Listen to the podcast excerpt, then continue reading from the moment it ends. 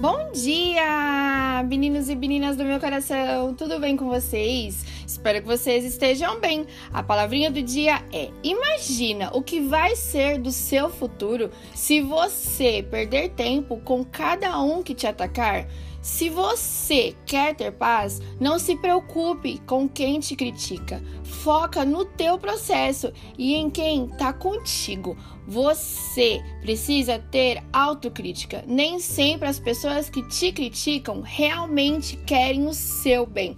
Ah, e não é sobre ter razão, e sim paz. Quero deixar uma palavrinha que está lá em João 14, no versículo 27. Deixo a paz a vocês. A minha paz dou a vocês. Não a dou como o mundo a dá.